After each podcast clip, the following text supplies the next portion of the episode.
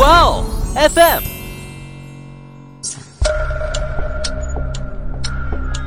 事件众说纷纭，案情扑朔迷离。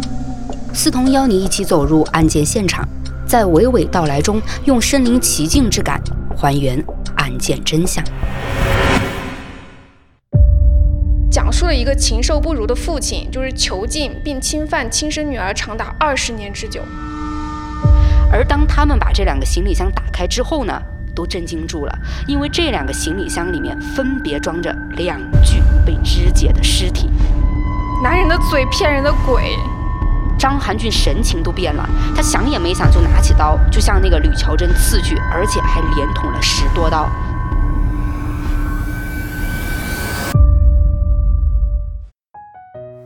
大家好，欢迎收听新一期的《爱因斯坦》，我是想说点不一样案件的思彤，我是想听点不一样案件的某某。对了，某某，我跟你讲啊，就是前段时间我一个媒体朋友他给我转了一个新闻，我当时点开之后给我乐的不行。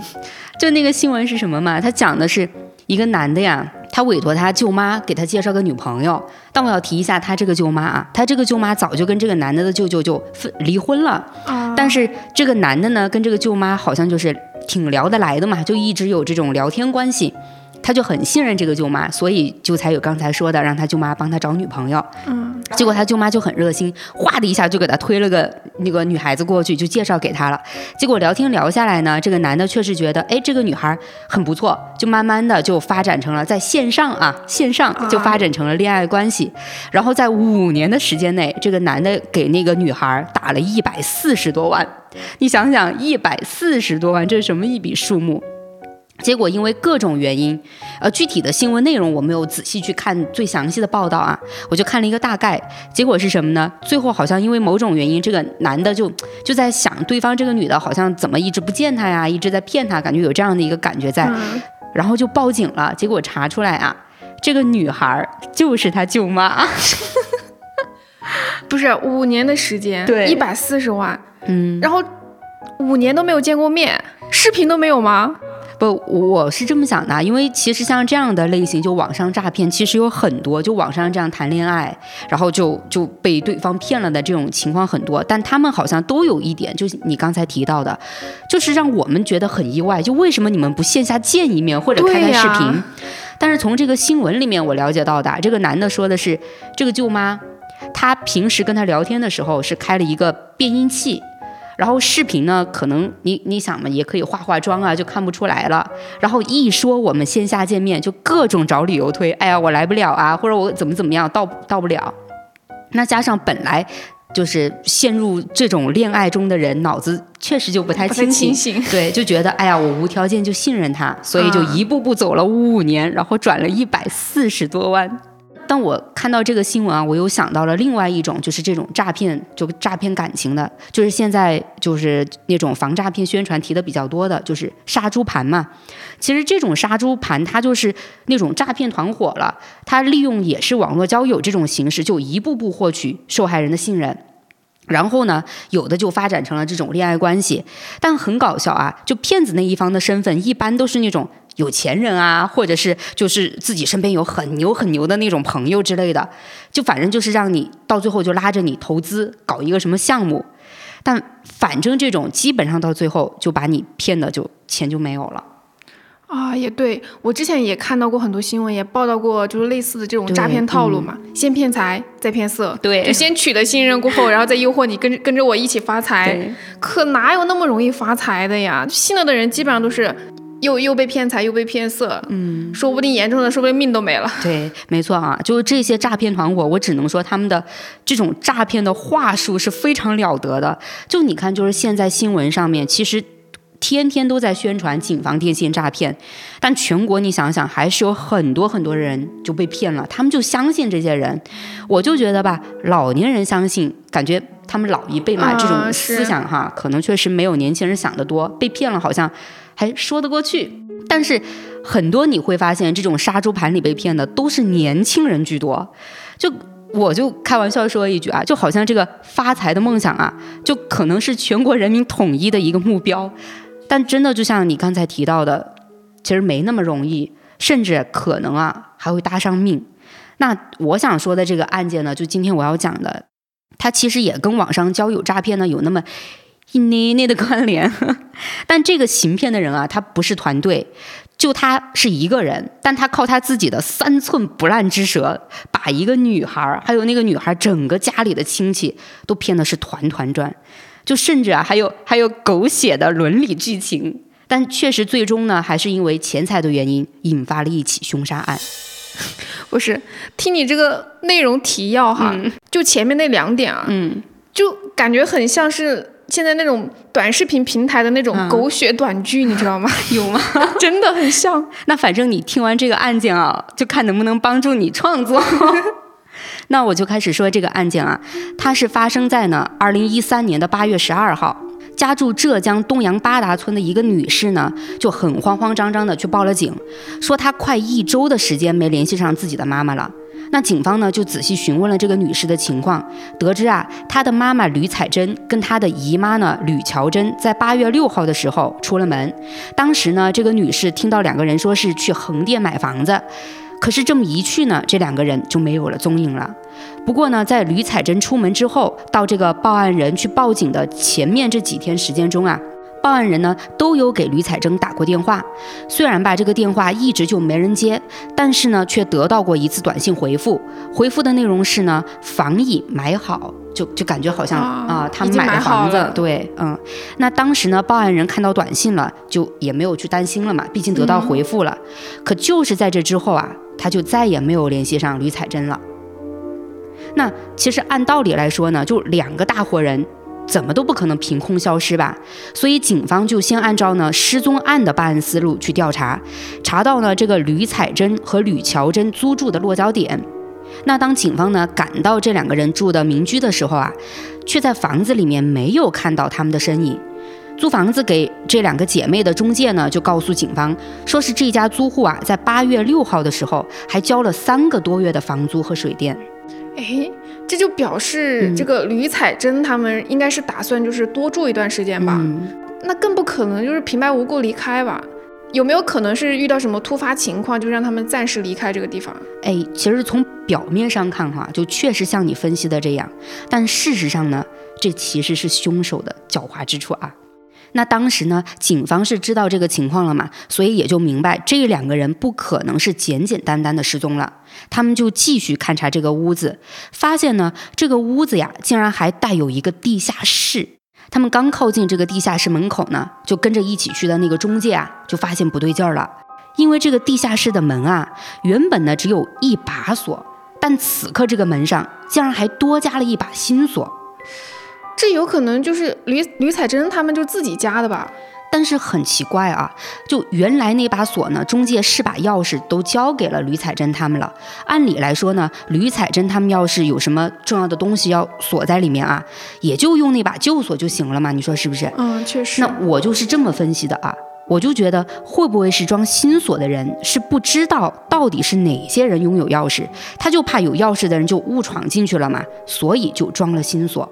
咦，这怎么有点此地无银三百两的感觉呀？嗯，是是吧？嗯。不过一听到这个地下室哈，我突然就想起了很多那种地下室藏尸啊，或者囚禁的那种电影片段，真的是吧？就比如《地牢女孩》这部电影，嗯，我不知道你看过没有哈？没有。这这个有点有点冷门。我觉得像电影、电视剧这块都是你的你的那一趴了。对，这部电影其实也是由一个真实案例改编的。讲述了一个禽兽不如的父亲，就是囚禁并侵犯亲生女儿长达二十年之久啊！就不管是在电影里面，还是在原型案件里，就被囚禁的女儿还还在这个地下室里面为父亲生了好几个孩子。我去，这太无语了。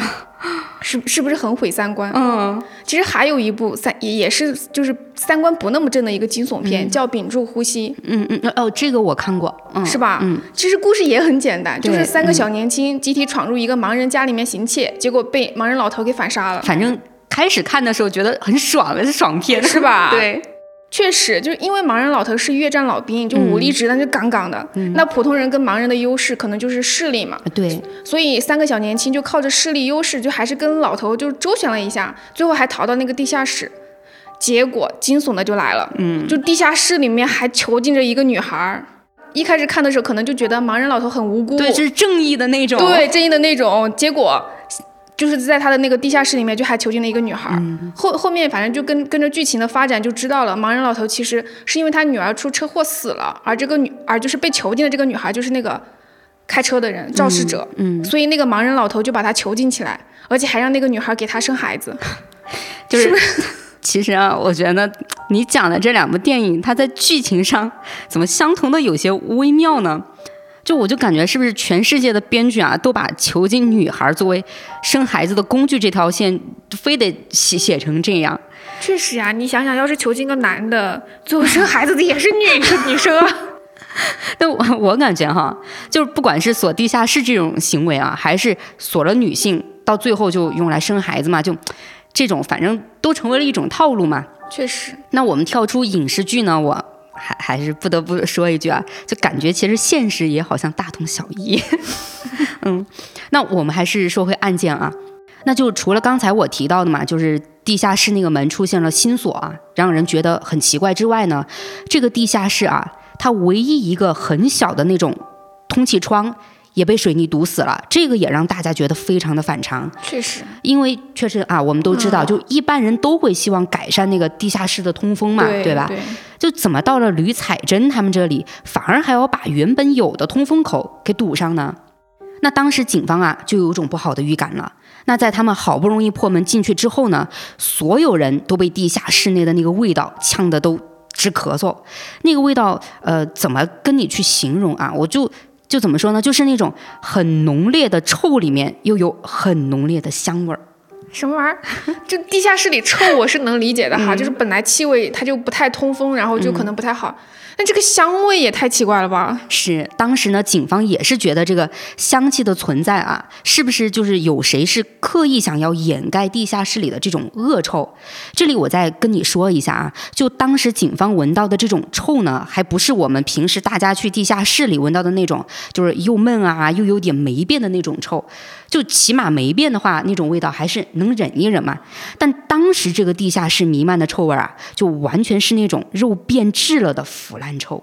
是不是吕彩珍就是遇害了过后被凶手藏在了地下室？嗯，你刚刚说的时间好像都过去了好几天了。对，那尸体肯定就腐烂了嘛。你其实推测的很合情合理啊，但你听我继续跟你往后讲，你就知道到底是怎么回事了。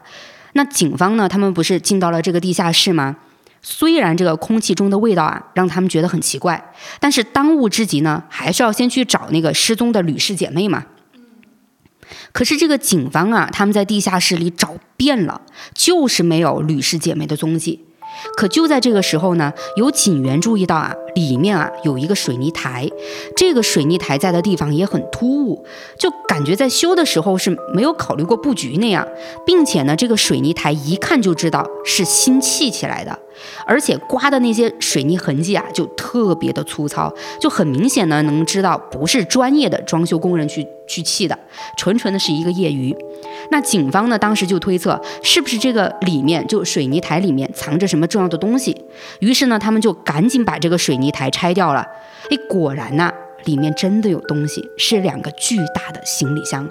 而当他们把这两个行李箱打开之后呢？都震惊住了，因为这两个行李箱里面分别装着两具被肢解的尸体啊，两具尸体。对，从你刚才讲的那些分析的话，遇害的应该是吕彩珍啊，那还有一句是谁啊？你忘了我刚才前面说到嘛，跟吕彩珍一起出门的还有一个吕乔珍。呃，其实我刚刚听下来，一直以为是吕乔珍杀了吕 吕彩珍的。那要是这么容易猜到，这个案件就没意思了。那我我跟你讲啊，就是从你刚才就从那个案情这样听下来啊，确实是大家都会觉得，就吕乔珍是跟吕彩珍一直在一起的嘛。那如果吕彩珍被杀了，作案的就只有吕乔真了嘛？对呀。但实际上呢，却是吕氏姐妹双双遇害。那警方呢就询问了这个报案人，知不知道他妈妈和姨妈呢是否曾经有过什么仇人，或者在外出的时候有有没有跟其他人接触过？但这么问下来呢，警方发现啊，这个报案人和这个租房子给死者的中介呢，在回答他们的提问的时候，都频繁的提到一个叫张寒俊的男人，而这个男人的身份呢还不一般，他其实呢是这两名死者的侄女婿。那警方就针对这个男人进行了调查，没用多少时间呢，就将他锁定为了犯罪嫌疑人。不是，这个叫张寒俊的，应该相当于是吕家的姑爷吧？对，那关系应该还算亲近吧？他能跟死两名死者的关系能差到哪里啊？那在这个地方哈，我先讲一下这个张寒俊他是怎么成为这个吕家的姑爷的。警方呢了解到，被杀害的两个姐妹其实呢还有一个兄弟。这个兄弟啊有个女儿名叫吕景，他呢就平时就是喜欢上网聊天，也就通过网络聊天呢认识了张寒俊。张寒俊说呀，自己二十五岁，家住在横店，是名单身青年，而家里呢有个工厂，自己呢则在做箱包生意。就你看啊，这种描述像不像最开始我说的那种杀猪盘的操作？像啊，对，就是把自己包装的有钱富二代嘛，然后呢，就靠一些话术就把异性骗到手了。但在这个案件里啊，吕警啊。还真是跟这个张寒俊没聊多久就彻底沦陷了，并且呢，他异常相信张寒俊说的话。后来这两个人呢也就奔现见面了。吕景当时见到这个张寒俊啊，就有种情人眼里出西施的状态了啊！我跟你讲，他就觉得张寒俊帅气又多金。这之后呢，他们就开始了频繁的约会嘛，后来就更是住在了一块儿。有一次啊，我跟你讲啊，这个张寒俊还开着车带着吕景出去兜风，在经过横店的时候呢，他指着一大片厂房和别墅，告诉吕景啊，这都是他家的资产。不是，我的妈呀，太油了吧？他以为他在演烂俗偶像剧吗？说的我都笑了，真的好油啊！但关键是什么？这个吕景他信呐，你有什么法呀？就。就真的我很很很莫名其妙，就这些恋爱中的女生为什么那么容易相信，不管是女生还是男男生啊，为什么那么容易相信对方说的话？就到最后呢，这个吕景啊，还直接把张含俊带回了自己的家，就见了父母了。那差不多是在二零一二年一月份左右，这个张含俊就开始频繁的出入吕家。这就很明显了嘛，就吕家跟张寒俊也就是完全熟悉了。那既然关系都这么密切了啊，吕景的爸妈呢就自然就要说到，哎，我们要跟亲家见见面嘛。但这个张寒俊就开始各种找理由，反正呢就是不让他们见自己爸妈，而且还说什么，还说自己爸妈正在闹离婚。那这个时候他就说，如果你们去拜访了，哎呀，我爸妈就会很尴尬。而且他还说什么？说等到他父母呀把离婚手续办完，财产分割之后，自己就有千万身家了。我的妈呀！不是，就吕景啊，他年轻，他信了张含君的鬼话。嗯，我我也还算就是想得通，毕竟就是女孩嘛，恋爱脑就是陷进去了过后，就没有办法用理智去去去衡量这个事实。嗯，但是。这过来人就是叔叔阿姨，就是吕景的父母吧？就叔叔阿姨，他们这种过来人也信这种这种鬼话吗？就信，就非常信，因为可能我觉得就是这个“千万身家”四个字，把他整个家庭，就吕吕景他爸妈，估计也都也都就迷了眼了吧。所以呢，就是吕景他爸妈就觉得。哎呀，不见亲家就不见嘛，也不是多大事儿，是不是？反正他们就觉得这两个年轻人恩恩爱爱的，而且自家呢又有了这个金龟婿，算是一件天大的喜事。然后呢，没过多久啊，这个吕景就怀孕了。哎，我记得你前面没有提到他们领证结婚吧？这直接就怀孕了。对，真的就是在没有领证也没有结婚的情况下。吕景怀孕了，而且我还要跟你讲一下啊，就在这个期间呢，张含俊这个人啊，基本上吃住都是在吕景家里的。那现在吕景的父母看到自己女儿怀孕了嘛，那当然就坐不住了呀，要求这两个年轻人就必须订婚。但这次啊，就张含俊反而没有推脱，甚至还说呢，自己要包个大巴车，把家里的亲戚都接过来参加。那吕景爸妈就很积极了嘛，还特意啊去订了最好的酒席。但是呢，我真的无语死了。就在订婚宴的前一晚，这个张含俊竟然说自己联系不上大巴车司机了，他的亲戚赶不过来。我去，是不是很就这种借口，吕景他父母都信啊？嗯，这个张含俊也太会演了吧！反正我是真想不通吕景这家人啊，他们的脑回路你懂吗？不理解。但但是啊，但确实因为订婚宴这个事情呢。把这个吕家人惹得不高兴了，他们就说张含俊，你必须要拿出四十万的彩礼钱。咦，那张含俊这下不就露馅儿了吗？他这个假富二代怎么可能拿得出四十万？可能四万块钱都拿不出来。但是我跟你讲啊，你可别小看他啊，他真拿出来了。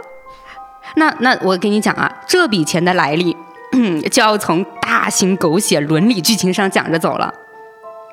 那是什么呢？就是吕景她不是怀孕了吗？为了方便平时做产检呢，她就和那个张含俊啊，就借住在了市里的姑妈家，也就是这个吕乔珍。这个吕乔珍呢，当时是和读中学的女儿生活在一起的。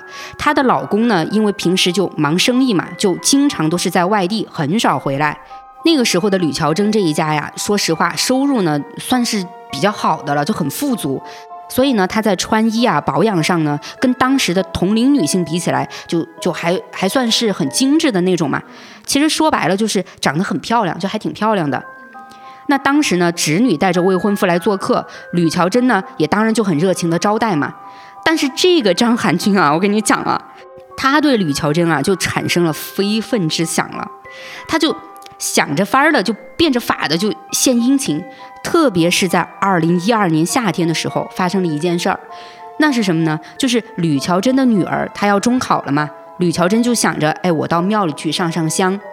结果这个张含俊啊，就找准了时机，他主动跟吕乔珍说：“哎，我陪你一块儿去。”这个我觉得他真的就很巧妙，很有手段。因为当时吕景嘛，就他那个未婚妻，其实怀孕了，就也不方便，就大着个肚子不方便走。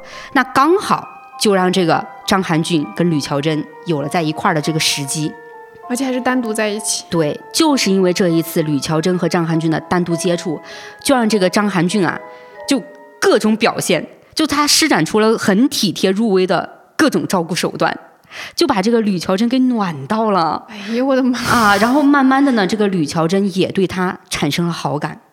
加上呢，这个侄女和张含俊嘛，都一直是住在自己家里的，所以一来二去呢，他跟这个侄女婿的感情就烧起来了，他俩就越轨了。果果然进入到了家庭伦理剧的频道呀？是吗？不过这种。这种禁忌之恋啊，让我想到了一部日剧，叫《贤者之爱》，就挺短的，然后故事也很简单，其实就是女主被闺蜜抢走了未婚夫，于是她就为了报复闺蜜，她就和她的儿子在一起了，和和闺蜜的儿子在一起了。对，我觉得这个剧，我觉得这个剧真的是狗血更洒一地了。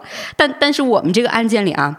张涵俊呢，他并不是什么报复，也不是什么感受到了真爱啊，都没有，他就是单纯的喜欢吕乔真的钱。那在这个吕乔真的眼里呢，张涵俊嘛，就一直是富二代的身份，所以他就觉得呀，哎，我这个侄女婿啊，家境本来就不错，那跟我在一块儿就就不可能是为钱嘛，是不是？那不为钱还能为什么？那当然就是爱情了吗？哎呦，真的是。就不管什么年龄啊，就是女人对爱情就总是抱有幻想，对，就特别是已经不缺钱的阿姨，是，就太容易被这种虚伪的爱啊和那种暖男那种暖暖的行为给欺骗。但但我还是不得不说一下这个张含俊啊，他在关心照顾女性上啊还是很有手段的。反正他不仅和吕景呢在婚都没结的情况下依旧过得好好的，那还在暗地里呢和这个吕乔真的不伦恋烧得特别火热。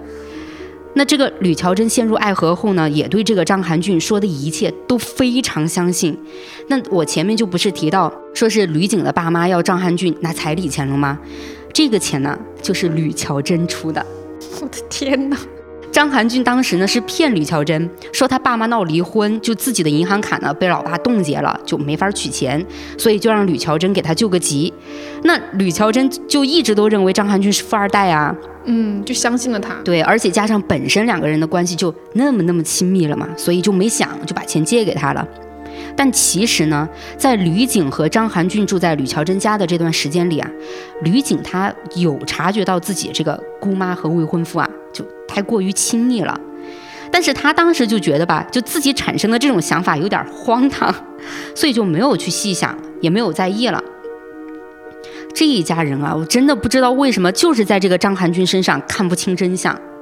那张含俊跟这个吕乔珍这场不伦恋到最后呢，张含俊其实他的目的。最终是想捞一笔钱，所以时间到了二零一三年，张含俊就开始不断的怂恿吕乔真跟她的丈夫离婚。结果我跟你讲，还怂恿成功了。这一离婚啊，吕乔真分到了一套房子，而且还得到了一百万现金。这下完了呀！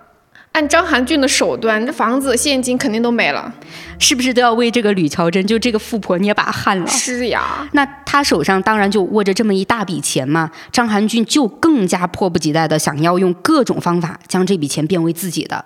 他呢就借口自己即将 即将千万身家，又是千万身家，就诱骗吕乔珍跟他合资开办工厂。那就因为这个工厂的事情呢，就这个报案人的妈妈呀，吕彩珍就被吕乔珍叫了过来。当时呢是说请这个吕彩珍呢帮吕乔珍做一下后勤，平时呢还在家里做做家务就行了。而同年的五月份，吕乔珍呢就想装修一下当时大家都住在一起的房子，所以呢他就又出去租了套房子，继续和自己的侄女还有张含俊住在一起。那到了七月份，吕景呢把孩子生下来了。那他就想啊，不能再住在姑姑家了嘛，所以就跟张含俊商量，说是到张含俊父母家住一段时间。那张含俊呢，自然就不可能答应啊，这不是让自己假富二代的身份直接就暴露了吗？所以他又找了理由推脱了。我的天哪，这孩子都出生了，吕景这么一大家子的人都还没有就是见过张含俊的父母，他们真的就不觉得奇怪吗？这真没办法啊，我觉得谁让这个张含俊那么那么会忽悠呢？那反正这家人啊，就感觉是被这个张含俊洗脑了一样。刚才我不是说那个吕景想去和张含俊父母住一段时间，但是张含俊推脱了嘛？那之后呢，吕景就只好带着孩子回了自己父母家。但是这个张含俊啊，就没有跟吕景一起回去，他就一点想去照顾吕景和孩子的想法都没有。就这种男人，竟然还让吕景没觉得不对，我我就想不通，就想不通，对，真的想不通。反正那。我就只能说，就可能是这个张含君的谎话说的很合理吧。他当时呢就说自己要忙着做生意，所以就留在了市里面。而前脚啊，他刚等吕景离开，后脚就跟吕乔珍又住在一起了。那这个时候的张含俊和吕乔珍两个人啊，就我怎么跟你形容呢？就是在不痴情的邻居们眼中啊，就这两个人就是出双入对。虽然说是看着有年龄差啊。但他们两个人的神情啊，还有那些亲昵的举动啊，就妥妥的是对恋人。哎呦，那个画面真的不敢想。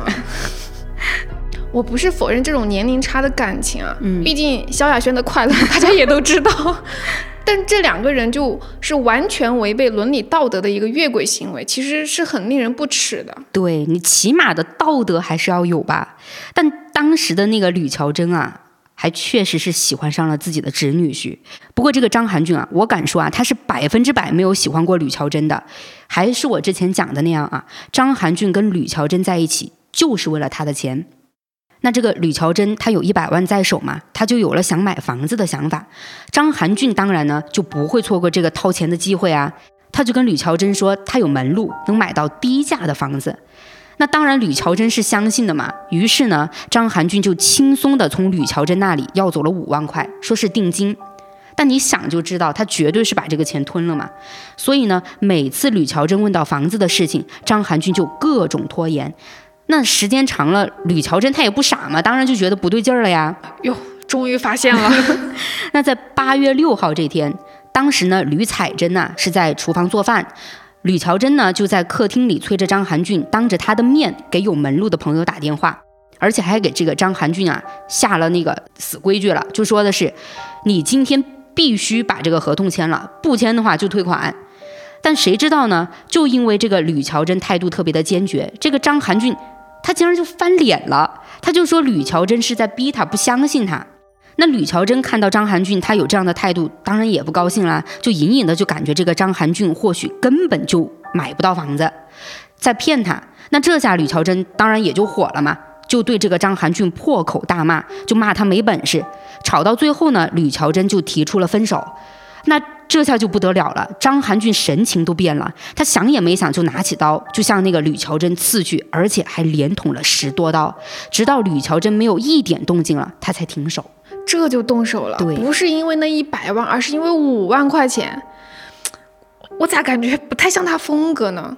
不是，我觉得啊，就这个时候呢，张含俊他在这个争吵当中，他之所以会变得这么可怕，就突然一下啊就变了，可能是有两个原因，就一个呢是他被人戳到了他最不想面对的自己，就是没本事嘛。你从整个案件讲述的内容上，其实是可以感觉到的。